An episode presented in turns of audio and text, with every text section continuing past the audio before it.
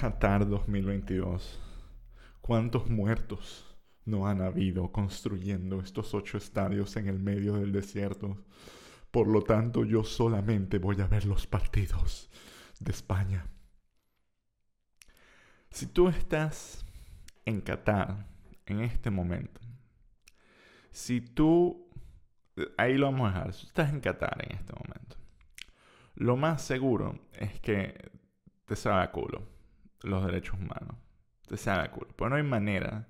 No hay manera luego estos últimos, que sí, 12 años, desde el primer momento que desde el primer momento que se anunció esta vaina, que uno se hace la pregunta tipo, ¿no hace como que demasiado calor para jugar al fútbol? Tipo, ni siquiera vamos a preocuparnos por gente pobre, vamos a preocuparnos por millonarios, por futbolistas. Es como que, verga, hace demasiado calor para jugar al fútbol ahí. No debería ser Qatar.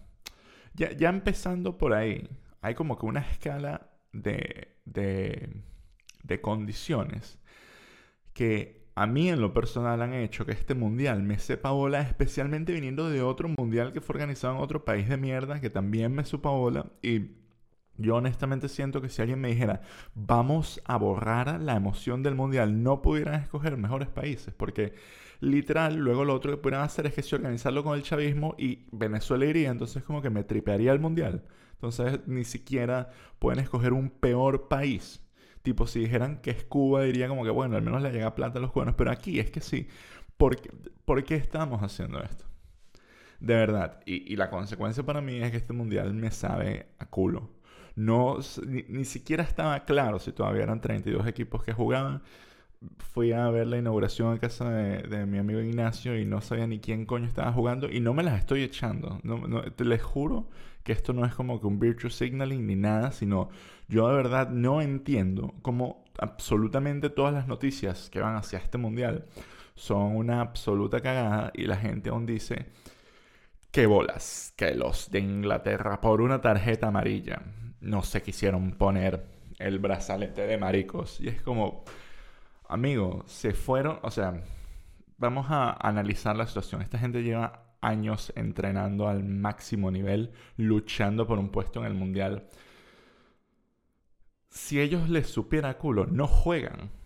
No es como que uno tiene que ir al mundial. No es como que hay una conscripción de ir al mundial. Esta gente no necesita ir al mundial, amigos. No lo necesita.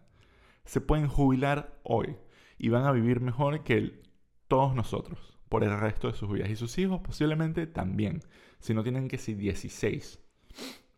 Y hablando de tener 16 hijos, uno ve todo el mundo que está en estos estadios y lo que hay es puro tipo. Y desde lo más básico que es, no hay, no estoy diciendo como que haya diversidad en el estadio, pero es como que por favor, ¿qué, clase de fiesta futbolística es esta? Tipo, no, sé, no, no, no, tengo, no tengo como que un, esto es un equivalente para mí, como cuando en las películas de, de, de, aliens, los aliens como que agarran a los humanos y los tiran a un coliseo y comienzan a, a, verlos matarse entre ellos.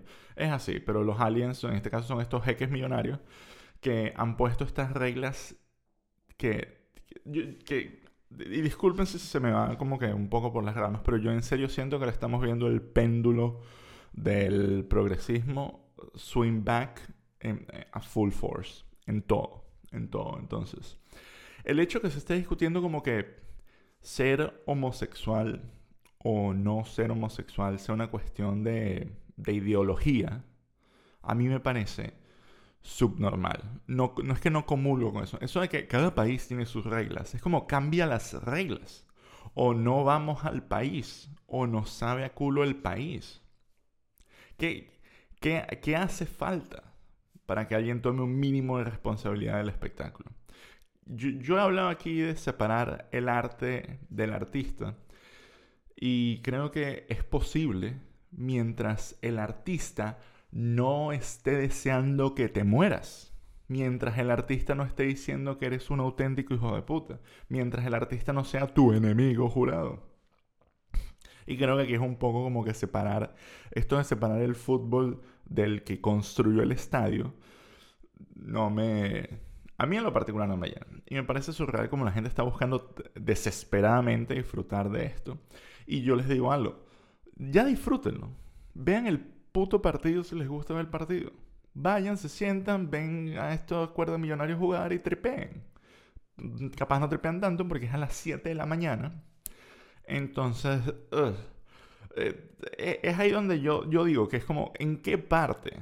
¿En qué parte esto verdaderamente le genera entusiasmo? Es que para mí es un misterio, porque eh, si buscáramos como que los puntos en los que esto está arruinado, hay demasiados. O sea, como desde, desde el inicio que tú dices, coño, hace calor, hasta, verga, se murió un gentío construyendo estos estadios, hasta hay gente cercana a ti sufrir. Imagínense, supongamos, si, si, tú eres, si tú eres una persona LGBT o eres bisexual o homosexual o, o una persona trans, no tienes que imaginarte nada, porque estás viendo como gente como tú está haciendo, se le prohíbe existir en este país. Entonces, imagínense que vienen y te dicen a ti, em, no puedes entrar por, por lo que sea, por, porque te llamas a mí, que no puedes entrar porque eres calvo. Me daría rechera y no quisiera ver ese marico mundial.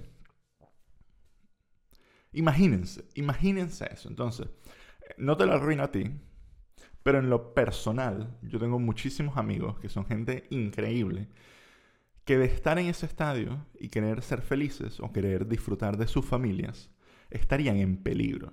A mí eso me parece tan surreal que lo siento, no me puedo tripear un partido de fútbol. Ya, es como, es el baseline del entretenimiento. A mí puede gustar mucho una película, pero si al momento de entrar al cine yo estoy en peligro, no voy a ver la película. Eso, es como, eso es como yo siento que esto es la, base que estamos discutiendo. Entonces, ya estamos acá. Yo creo que esto es un tema de, estrategia que, que, la gente como que...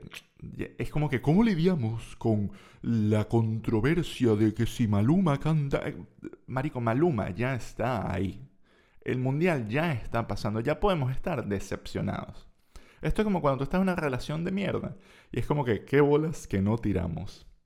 Como que, coño, capaz han pasado demasiadas vainas decepcionantes hasta llegar a ese punto y ese punto es verdaderamente irreparable e irreconciliable y, y ya. Y creo que eso es un poco lo que estamos viviendo. Que es como, uy, los de Inglaterra no se quieren poner el, ¿cómo es que se llama esa mierda? El brazalete de LGBT porque les pondrían amarilla y es como, esta gente ya está aquí. Maluma ya está aquí en Qatar. Cualquier persona que se llame feminista y está en Qatar en este momento, lo siento, pero no eres feminista, no eres progresista, no eres, no eres nada de esto. Estás ahí porque tu propia conveniencia. Y estos principios de lo que sea, feminismo, eh, cualquier ideología, parte de la empatía hacia aquello que tú estás defendiendo. incluso si tú eres un nazi. Vamos a, vamos a como que la vuelta a esto y, y hacer este video un fucking desastre. Imagínate que tú eres un nazi y el mundial es en Israel. Si tú eres un nazi, de verdad, no vas a ir a Israel a celebrar el mundial. Fin.